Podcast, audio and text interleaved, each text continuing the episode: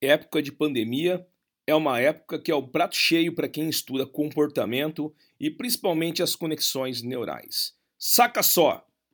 Começou a pandemia, você acabou percebendo que o vírus é muito perigoso, começou a usar máscara, as pessoas estão protegendo dentro da casa. Lockdown, você está com medo de sair, de se contaminar e principalmente de aspirar esse vírus que ninguém sabe como é que funciona direito. E agora foi criada a vacina, todo mundo protegido, mas de repente as pessoas começaram a relaxar.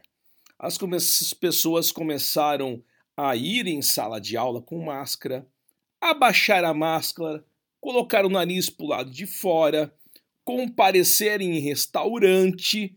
Interessante que para comer a gente tira a máscara, mas deixa quieto.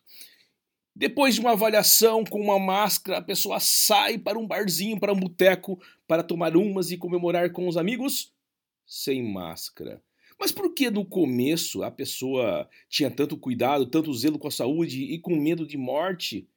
Porque a pessoa, no começo, estava em ação e sobre a ação de um alarme mental.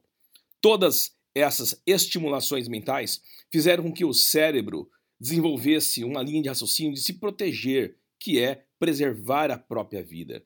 Isso é algo inato às pessoas, é algo inato aos animais. Os animais se protegem também, ou fogem, ou escondem. O ser humano se protege também, utilizando aí, no caso, como animais racionais, os EPIs, como máscara, álcool gel, óculos, etc. Porém, com o tempo, o uso demasiado dessas coisas começa a incomodar. E aí o corpo lança mão de um mecanismo chamado feed forward, mas vamos pensar sobre o feed forward e tentar exemplificar com algo cotidiano para você conseguir entender. Tudo começa com uma rede neuronal, uma rede constituída por neurônios aferentes, neurônios eferentes, interneurônios e receptores nervosos. E um jeito mais fácil de explicar para você é uma longa viagem em um ônibus barulhento.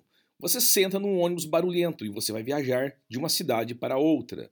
Então você percebe que aquele motor diesel barulhento faz um barulho durante a subida, depois a descida para o barulho, depois volta de novo, treme todo o ônibus e você fala: Meu Deus do céu, que ônibus barulhento!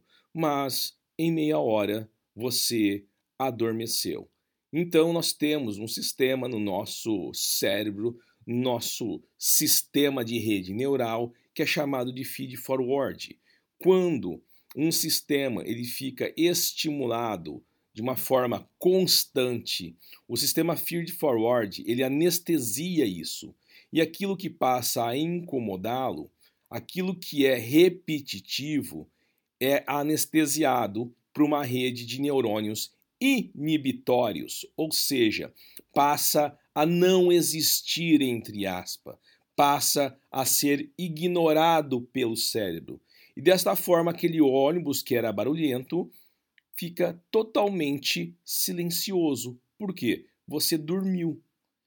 Na verdade, o ônibus continua fazendo barulho, mas o seu cérebro ficou anestesiado àquele barulho.